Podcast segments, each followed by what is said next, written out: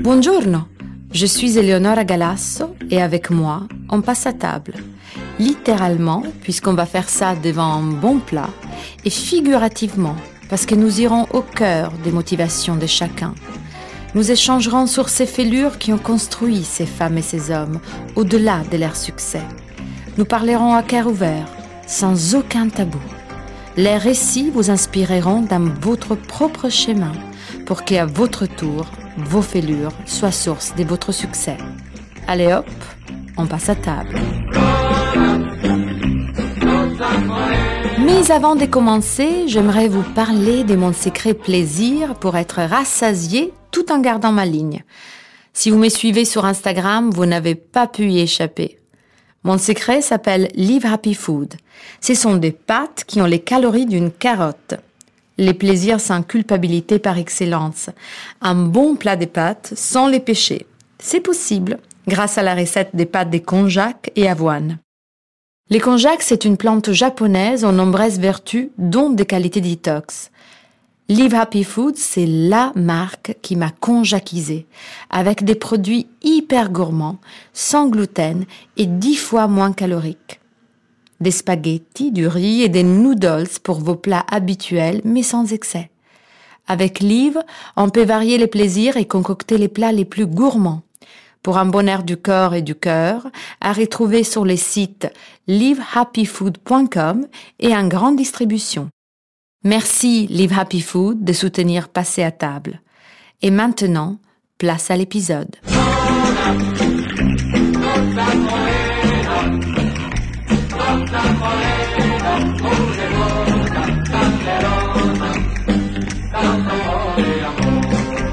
Today, we're making a very special episode of Passer à table, where we will be hosting a wonderful guest whom I have the delight of having seated in front of me right now. I personally love everything quintessentially British in all its flair, wit, self deprecating intuition, and good old common sense. You think of Britain and you have Monty Python, Benny Hill, the cast of Downton Abbey, the Bronte sisters, the royal family, Stanley Kubrick, the Rolling Stones, J.K. Rowling. And that's Britain to you. Well, I couldn't think of a woman that could better encapsulate in a more whimsical way all of the above. This is a woman that spans all eras and ages. She can be at once a mother of five and a new bride as well. She's a compelling writer, an indefatigable businesswoman, and a very active philanthropist. But more than that, this is a woman whose eyes bloom with humanity. Today we have India Hicks with us. India comes from a British dynasty, but made her own legacy. She is a whirlwind. She embodied the most iconic luxury brands as a model. She designs homes and hotels. Her books are witness to her an unexpected, bold, flamboyant life. Classic British eccentricity taste can be found in the designs she wears. Wanna get some of that? head to the Sugar Mill Trading Company shop in Bahamas. And if you're lucky enough, you could browse and possibly reserve one of her wonderful island properties as well. From running marathons or hilariously discussing high tea for the good cause with her mother, Lady Pamela Hicks, on her podcast, illuminating us about the effortless superiority that comes with being English. This woman is inspirational aspirational, much of a Renaissance character, not afraid to expose herself and always looking onwards and upwards. India Hicks, thank you for so graciously accepting my invitation here in Paris today. This is wonderful, and I feel very privileged. Oh my goodness, I've, I've never heard such an introduction. I was wondering who that was. Thank you so much. But the good news is, while you were doing that, it gave me a lot of time to drink your delicious Prosecco. Which is a very good idea to start. And I'm going to continue eating your pretty sensational pasta because one thing that you missed out on that list is that I am an utterly shit cook. you are. Didn't you learn to cook during COVID like no. everyone else on the planet did? No, I watched my 12 year old daughter learn to make donuts. That's about all I did. And what have you learned significantly over the past year where you've kind of moved your headquarters, if I understand well? That's exactly right. So I live on a very small island in the Bahamas called Harbour Island. And it's really the jewel in the crown of the Bahamian Islands in the fact that it's very unusual. It has five miles of pink sand beach, but it's always had a mixed community. So black and white live very well side by side. And I think that that has been a wonderful education for my children, one of whom is actually Bahamian. So we've had a very unusual chapter of life out there. And I always say it's very unexpected. So for my five children, I think it was a fantastic opportunity for us during COVID to be on the island, to be locked down for many, many, many months. And it was very strict in the Bahamas because it's a nation of people who have a predisposition for many illnesses and they don't have a medical infrastructure that would have been able to cope. So they quite rightly were very strict about um, wearing masks, not going out, having to stay inside, not even going to the beach. So we embraced that as a family and we were so lucky because we have a large garden. And one of the things I did learn was not that I just love my children. We all love our children. We all innately love our children, but I really liked my children. Mm. And it had been a while since we had all been together at our different ages and stages of life for such an extended period of time. So that was fantastic. It really was. And that was a real luxury. And I think there are many people you speak to who find that actually COVID, although it has been devastating on so many levels, it did give us all the luxury of time, which none of us had before. And in which way could you describe your family as being unique? Oh my goodness. Um, it's very difficult doing this podcast because you have served such a delicious plate of pasta that I keep having a mouthful of it. so you're going to have to forgive me as I talk my mouth full. I think our family is unique in the fact that we are strangers living on a strange land.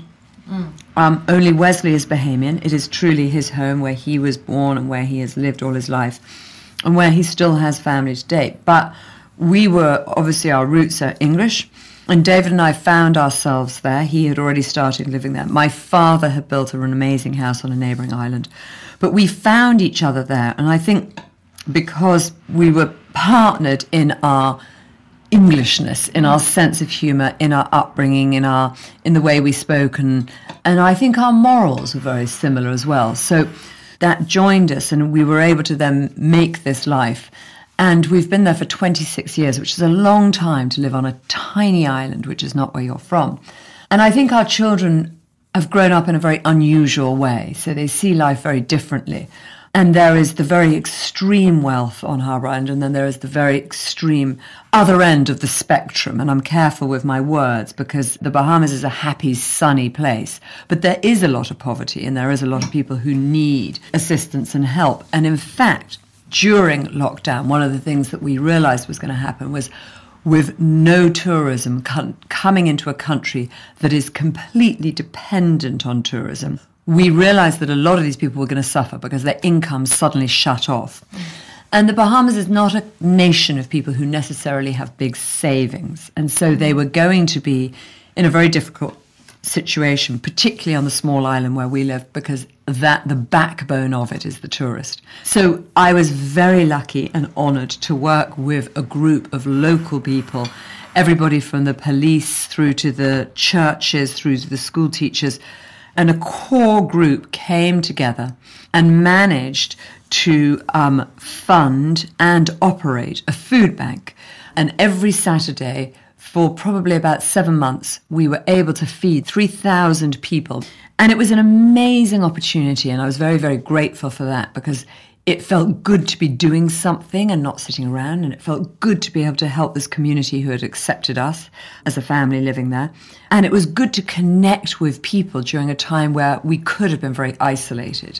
So that was an extraordinary experience. All of my children were involved in one way or another, whether it was just temporarily or, or long term. But it was, it was an incredible experience for us all. And you were all involved in that as a family. Yes, I particularly was able to put my energies behind fundraising because I've been lucky enough to know a lot of different people from lots of different walks of life.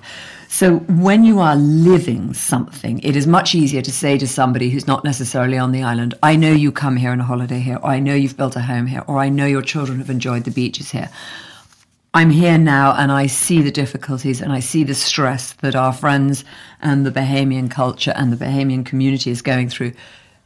I can honor when you give me the money that it will go in the right place. I'm here on the ground, I'm helping packing the boxes, I see it going out, which is much easier than feeling very long distance and very removed. So we were lucky to be able to encourage a lot of fundraising from very generous people. So you were the only filter between the people who would accept to, to, to do charity and the charity itself because you were actually on the other end. That's right, but there were a number of other people who sat on that committee who also had had contacts, and they were also using those contacts. But certainly to my group that I was able to reach out with, and whether again that was through social media or personal contacts or business relations or colleagues I've been with in the past, and again I was very aware the world was in need. There were so many people in a crisis feeling the crunch of the world stopping and so many small businesses suffering and so many people really feeling quite desperate about the future. So we were so grateful when people gave anything to us because everybody everywhere needed something. But charity's a funny thing. Why? It's like business. Mm. And it can become very competitive. Oh, really? Does it? Yes. And one of the things that I had had the experience of having worked with a brilliant foundation called the Global Empowerment Mission, who I love, and I've had a very good fast track education in uh, philanthropic work through them after the hurricane that struck the Bahamas two, three years ago now, where two neighboring islands were completely destroyed. Global Empowerment Mission is a disaster relief agency, so they come in and they're there on the ground immediately after a volcano, a fire, mm. a flood, a hurricane. So they come with huge wealth of knowledge. And so they taught me, and the founder really taught me about raising money and being as open and honest as, as needs be. You have to be able to tell people and show them and prove them where their money is going. And that is key. So Global Empowerment and the Food Bank are both two organizations that have absolutely open books. So you can come at any stage and say, I want to see your books. I want to see where the money's gone. Because a lot of these charities actually have massive overheads or that what you're giving, the donation actually never really reaches where it's yes. going to go. So you've got to be super careful about where you're giving your money, making sure that it actually ends up in the hands of those that need it. That is pretty incredible because it somehow connects to the fact that I see you as described a few seconds before as really someone who has taken in life with, with, with such a lust for it. And um, and this idea that you just keep on learning and keep on finding avenues that allow you to be more and more transparent, more and more yourself. And so, how are you the same person as you were as a child? I love what you've just said because I'm 54 now, which is a funny age because I would imagine I'm beyond middle age by now because it's unlikely I'm going to live beyond my 100. So it's a strange time in life, and yet I find it as exciting as ever before for exactly what you've just said that I'm finding new things that inspire me and new ways of living and new ways of thinking. Um, and I'm developing myself as I go along.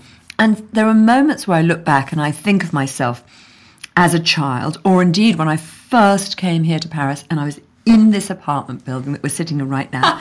and I lived on the ground floor opposite the concierge in a tiny, tiny apartment here in the heart of Paris. But I was such a different person and I was naive and insecure and lost at times and often um, went down completely the wrong path. And now at 54, of course, there's the creeping age, and there are parts of my body that doesn't work as well, and there are bits that don't look as nice. And I cannot are, see any of them. No, that's because it's all covered up today. But but there is all of that. But I do look back and think I'm much happier now than I was then. Luckily, at that stage, you don't know. You don't know that you're this slightly lost person. And I was living in a world of fashion and very critical people and a very unsympathetic world, which now, thank goodness for Black Lives Matter and all the identifications that we have now, people feel much more comfortable in their skin. So it's a much better time for that from that point of view. But I certainly have hit bumps in the road, big bumps in the road from then to now. What has been your biggest bumps in the road, if you care to share it? Well, I think what, what was interesting was when we sat down to lunch and you explained a little bit about your podcast is that you, you sit and you give people lovely wine and you give them a delicious lunch, but you want to hear from them that life isn't all easy. Now, I, I would never dare to complain because I was born into such privilege. Um, I have an extraordinary background. My grandfather was the last viceroy of India, hence my name. My mother was a lady in waiting to the Queen. Uh, I was Princess Diana's bridesmaid. I mean, it's things that fairy tales are made of. But that doesn't necessarily bank happiness. And I think you have to work towards a lot of that. And you have to also be appreciative and grateful for that life of privilege. And you have to work to earn a seat at a table of life, essentially. And I think now we're much more careful. I think possibly things have gone a little bit too extreme with how woke the world is. But I do think it's necessary that we need to be aware of what's been given to us rather than what we've earned. But I've had some very hard lessons. Um, the first real um, trauma that came into my life was when my grandfather was murdered by the IRA. Um, I was 11 years old and we were in Ireland on holiday, and so I was there when it happened. That was my first emotional trauma. And you learn how to deal with that, or you don't learn how to deal with it. And there are members of my family who have never recovered from having gone through that experience. Um, I was lucky in the fact that probably part of my DNA or my chemistry is to actually be able to move forward. And so, in the way that you have told me Eleonora, that you are able to be a life coach in some respects to other people or draw on your own experiences to help heal other people. I think that that's very important. One of the things that I realized was that I'm, I'm lucky in the fact that I am able to have the energy to get up and keep going. You know, when I was here in Paris and in the world of modeling, it was very hard, you know, to live up to the expectations of what I was meant to look like all the time. So there was all of the the difficulties of eating disorders that come with that, mm. and the fact that people don't really care what you say or who you are. They simply care about the way you look, which is a terrible way to live. And would I encourage my daughter to do it? No. But there were some fantastic parts of modeling that I loved. I met incredible people who I would never otherwise have met. I met the lorry drivers and the hair and makeup artists, and I traveled with the production companies. And and that was a world I'd never come from. So I loved that. I loved being able, and some of those are really lifelong friends of mine. So it opened my world from meeting people from different walks of life. So even though it was a very insecure part of my life, it was a marvelous part of my life for meeting those kinds of people. And then life is stepping stones in, in working out where your passion lies. Because I think to be good at your job, you have to be passionate about your job. And that is one of the nice things, again, about being older, is you look back and realize what you love about life and where you can put your, your focus. I, I never thought that I would be, I, I, this sounds strange, an engaged mother. But I suddenly found myself so loving motherhood that I did it five times. Um, uh, it wasn't just that I loved the sex. It was definitely that I loved the giving birth and the raising of children. But that's not easy either. And anybody listening today who's a mother knows that. So we all share that in common. It is not plain sailing. There is an awful lot of insecurities that come with parenting. There is no manual because each child is so individual. And I have five who are incredibly different. But I did realize that I didn't want to be just a mother. And I don't say it like that because being a mother is probably the best and most important role we could have. But I personally wanted other things as well. And I was lucky enough to be able to afford care, which allowed me then to go and find work. Um, and so I was able to build businesses and write books and have a shop that you kindly mentioned. And there was a stage where I had the opportunity to really build a tiny, tiny big business, but I had offices in Los Angeles and I did a commute from the Bahamas to there. And I worked with 5,000 ambassadors, we call them, this wonderful network of women who are of a similar age and looking also for something in their lives at a certain time in their life. And we empowered one another. I was able to design collections of jewelry and makeup and clothing and handbags, and they were able to sell it and earn their own income and feel independent and feel worthy as a mother and a working wife and a woman, not, you know, in their early ages, but later in life. And so it was fantastic. And I just believed in my business. And I knew it was going to work because it was such a brilliant idea and the designs were so beautiful and I put my heart and soul in it. But it didn't work and it failed. And after six years of absolutely putting every ounce of my energy into it, it failed. And again, that word, and I'm sure you've had other guests who you get to the stage where they, they use the word failure. And I'm, I'm cautious of the word because the women I worked with, I don't think would have seen it as a failure because for them, we had such a fantastic journey together and the friendships they made and the places we went and the adventures we had were incredible and we hold on to those memories. But the business did not succeed. But in that failure, I found other parts of me. I was much more, I found much more humility about myself. Having had lots of success, I then had this big, if we're allowed to say, fuck off failure. And it broke my heart and broke my spirit for a while because I had so believed we were going to be successful. And I lost everything. I lost all the money I put in it, all the time, the energy, the years that I spent away from my children. So there was a moment where I thought I can either sit here feeling bitter and angry about this and, and sort of uncomprehending, or I can face it and be very honest about it. And so actually at that stage, strangely the world of social media that I said we have this sort of love-hate relationship Yes, we do. Yes. that actually played to my strength in the fact that I wrote very honestly about the business. And yes, I am so aware that even though this failure happened to me, I still came from all this privilege and I still had a head start in life and I still had all the support and the tools in order to pick me up. And a lot of people don't. And in fact, right now, I'm working with the Prince's Trust. And the Prince of Wales is my godfather. And quite apart from that, he is an extraordinary man who I feel never gets quite enough credit. And of course, he had this dazzling wife. And Diana did so much good for so many millions of people that in some respects it overshadowed the work that Charles was doing. And so many years ago, in 1974, Charles started this foundation called the Prince's Trust. And he was thinking in a way that nobody else was thinking. Now we're all thinking like that. Now we all think we need to talk to our vegetables, we need to hug our trees, and we need to eat meat only three times a hmm. week. But back then, no one was, and everyone thought "I- I- this prince is bonkers. And now we recognize how clever he was. So his foundation today is a very, very strong foundation. I've only just begun to get involved with it. But I did something, and you mentioned a podcast that I did with my mum, but it was about women supporting women. Yes. And in that, again, I realized how lucky I've been that even though I was brought to ground zero, having lost my own business and my name and the money and the years that I put into it, I had an infrastructure around me that enabled me to get up and go on. But there are so many women who don't. And the Prince's Trust, the Women Supporting Women bit particularly, enables those women who have come across a big bump in the road, an abusive relationship, a business that's failed, COVID that's taken their small income away, or just the hurdles that life throws at you. And so one of the things that I'm finding exciting about life at the moment is being able to get involved, very heavily involved in different charities, Global Empowerment Mission for Disaster Relief, the Food Bank on Harbour Island, or Women Supporting Women.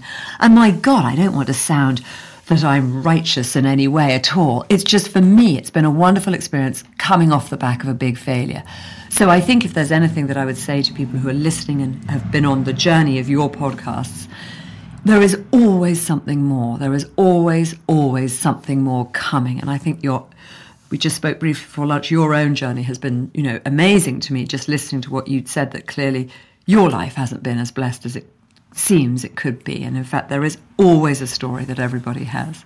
What's incredible when I hear you is that what I hear mostly is that you have taken a series of decisions when things have gone smoothly and when things have sailed more difficultly. In any case, you have taken decisions, and I think that this is a key point in also the idea of supporting women because a woman can support another woman, but taking the time to sort of sit down and having a little rendezvous with yourself and take the decision, whether they're drastic and positively so or drastic and tragic. In any case, um, it's about the, the strong will. And I see that you are made of strong will. And that's what have made you go through life in so many different avenues and, and so smoothly so actually. When you say it in your beautiful Italian accent, it sounds so romantic. So lovely.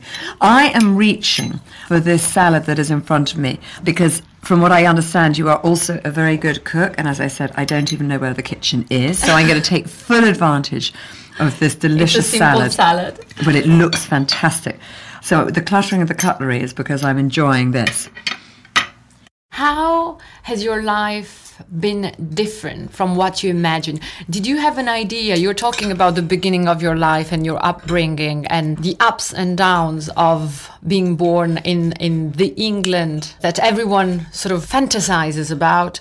Were you predestined to something and then you found yourself living a completely different life? If so, how? Yes. You know, the English way of my upbringing was certainly that you know you went away to boarding school at a very young age which i loved by the way. Mm. i felt it made me a stronger personality. I felt it gave me a, a coat of armor i felt that it meant that i i was never thrown by anything. I went to a school in scotland on the where the prince of wales went as well it was a very outward bound school. So I loved my boarding school years, um, and and and I I embraced that. I think that now it's a much softer journey, thank goodness. So you can see your parents. When I was in boarding school, I wasn't allowed to call my parents on a telephone because they felt that that would be too self indulgent. Not my parents, but the school. Luckily now boarding schools are very different, but I love the idea of boarding school. Um, I think the Americans do it in reverse, where they send their children away in the summertime for, to these camps, and they're gone for weeks and weeks and weeks. I want my children with me in the summertime. Yes. Um, so we do it in the reverse. But I, I, you know, even my children went to boarding school, and I saw them every, nearly every weekend if I was there, or at least every two, three weeks. It was never long. And the bonding that you create during those years. Completely, and also, I, as I said, I think it makes you a. Um, no, a tougher is a, is a, is a strong word, but I think it makes you very resilient to life. It's a good education, the boarding school one. Anyway, so so there was the, the, the, going away to boarding school, and but then there were many other unexpected moments in my life. But most particularly, it can be fully illustrated by the fact that I live on this tiny island in the middle of nowhere. It's in the Caribbean. It's only three miles long, half a mile wide, and as I said, we're strangers living on a strange land. Um, so I never thought that I would make the Bahamas my home. I never thought I would have five children, ever, one of whom is adopted. That none of that was what I had imagined. But it's a, it's been a very good life, and I think a very fair life in the fact that both David and I we had this blank canvas upon which we could paint our own lives. And in England, I was rather living under the shadow of a very famous father and very famous grandparents and very famous godfather. Whereas in the Bahamas, I was completely um, just yourself. Yes, and so I liked that. That's uh, that's why I said this woman made her own legacy, and because it really comes out very vividly, even by just looking at your pictures. In this case, I mean, we often look at Instagram and you know wonder whether certain attitudes in life really are like that and listening to your lovely voice and the way you present your life happenings and the grace with which you, you present your gratitude as well. I, I must say you have um, the same way of treating social media. Social media is a you, you treat it very fairly, in a very friendly way, in a very human and unfiltered way, which is quite rare. Hence why you have been invited here today. Oh, I feel so honored. Who are the three most influential people in your life? Well, two is easy. David, my other half, who now I can actually call my husband. You, congratulations. Because as of about six weeks, we finally got married after 26 years. And my mother. And interestingly, they're, they're similar in the fact that they both are ferocious uh, book readers. So th- the knowledge that they hold in their minds is extraordinary.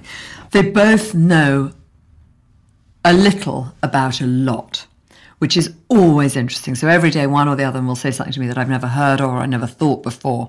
I love that. And I can rely on them both completely. I know they are both there completely for me.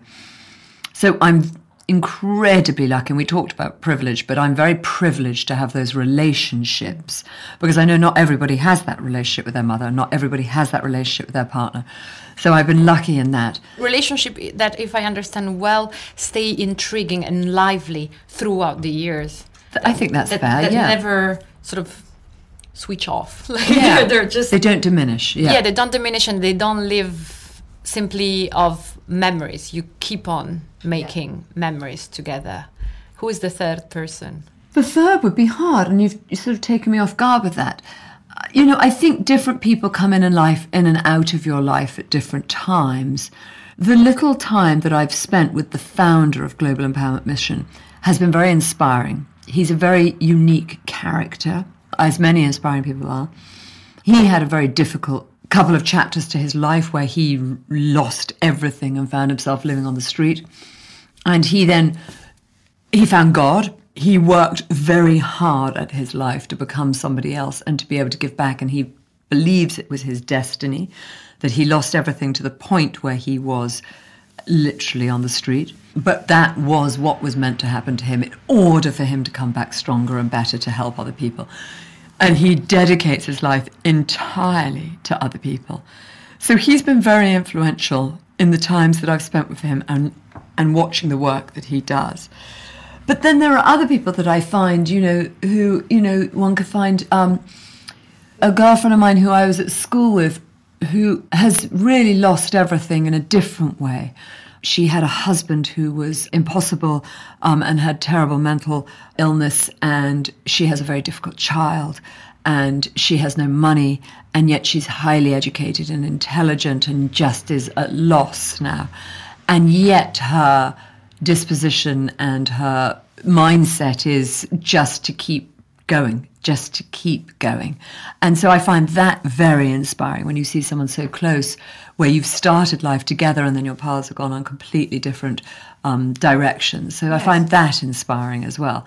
So it would be hard to name the third. That's interesting because it feels like the people who are influential to you are people that uh, make you feel reassured about the values you believe in.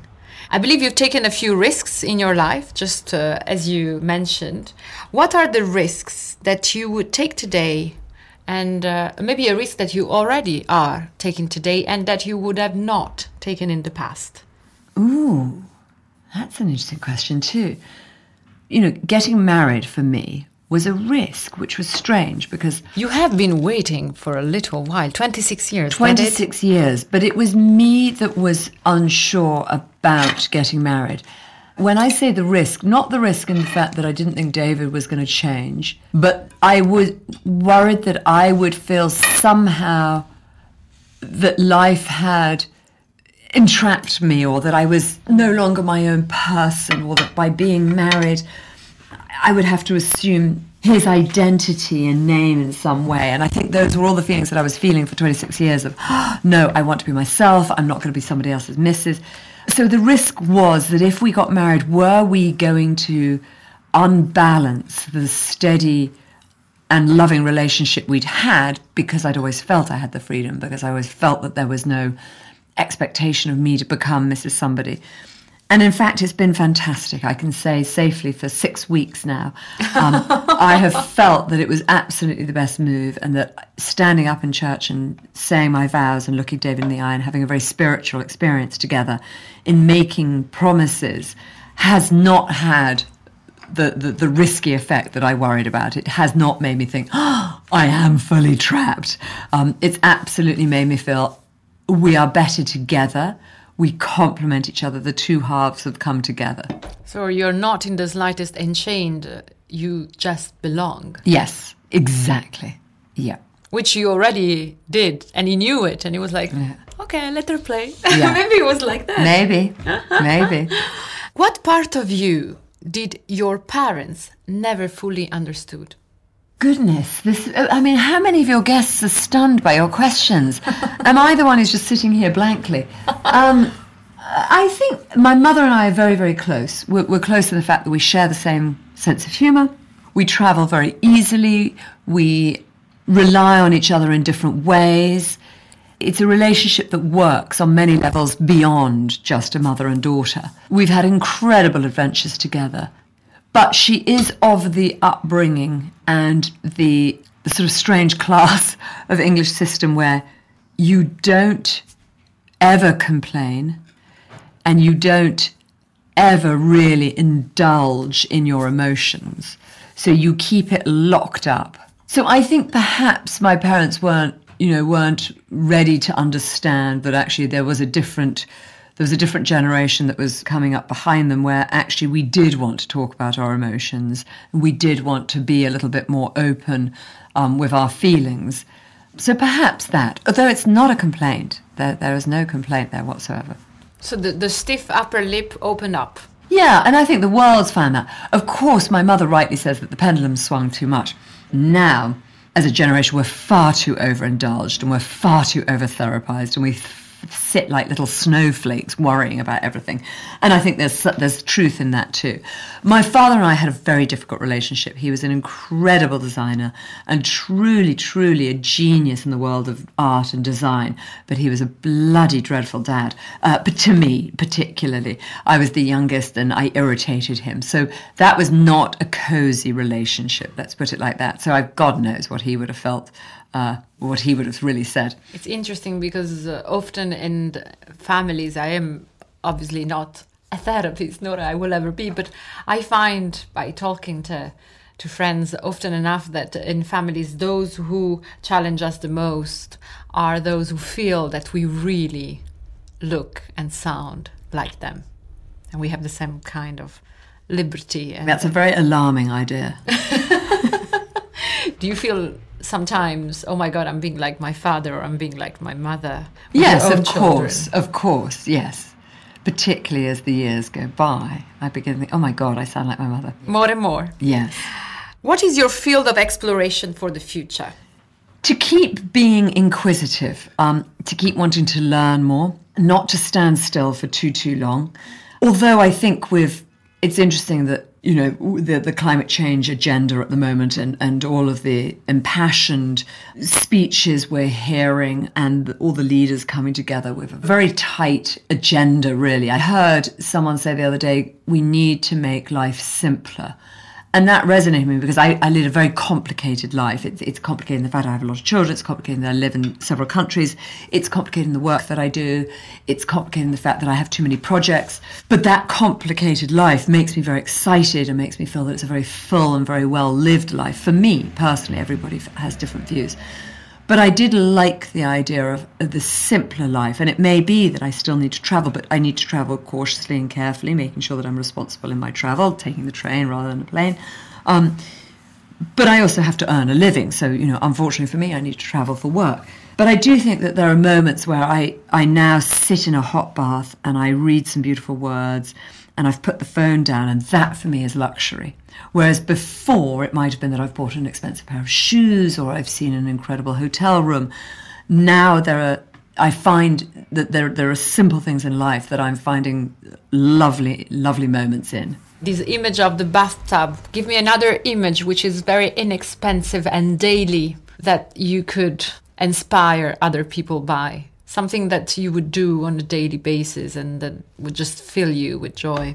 Well, it, you know, the experiences we have as life and looking on Instagram and seeing, um, you know, other people's lives and making sure that we're not feeling we're missing out in anything because actually all of us lead interesting lives in one way or another. And it may be that, you know, you, you need to bring some excitement into your life or feel inspired by somebody who hasn't got as much as you or feel, or rather not feel inspired, but make yourself feel more lucky about your life. So I think we just need to look a little closer around us and see what can we do to help, how can we find something that inspires us. We don't necessarily need to travel to Paris, but my God, when we do, do we love the smell of fresh baked bread in the morning? Yes, we do. on the hills of Montmartre. I would like now to passer à table with you, India. So if you could synthesize everything into one truth, which one would it be? One truth, I think probably to lead an honest life, because with honesty, there's nothing to hide. And by hiding things, life becomes very complicated and difficult and tricky. But I think if we are honest with one another and with ourselves most particularly, then we can probably find happiness. And I think happiness and health are the only two things that really, really matter at the end of the day. Thank you so much, India, for having so graciously intervened in Passer à table. And uh, now we will have some lovely coffee. Fantastic. Thank you so much for listening and see you next week. Merci à vous, chers auditeurs et auditrices, de passer à table. Et d'ailleurs, j'ai besoin de vous. Donc, si vous aimez ces podcasts, aidez-moi à grandir en mettant 5 étoiles et en précisant pourquoi vous aimez passer à table. Ce qui m'aidera dans les épisodes futurs. Si vous désirez me contacter, retrouvez-moi sur Instagram sous le pseudo Eleonora Galasso. Donc, je compte sur vous. Grazie a tutti et je vous dis à très vite pour un nouvel épisode.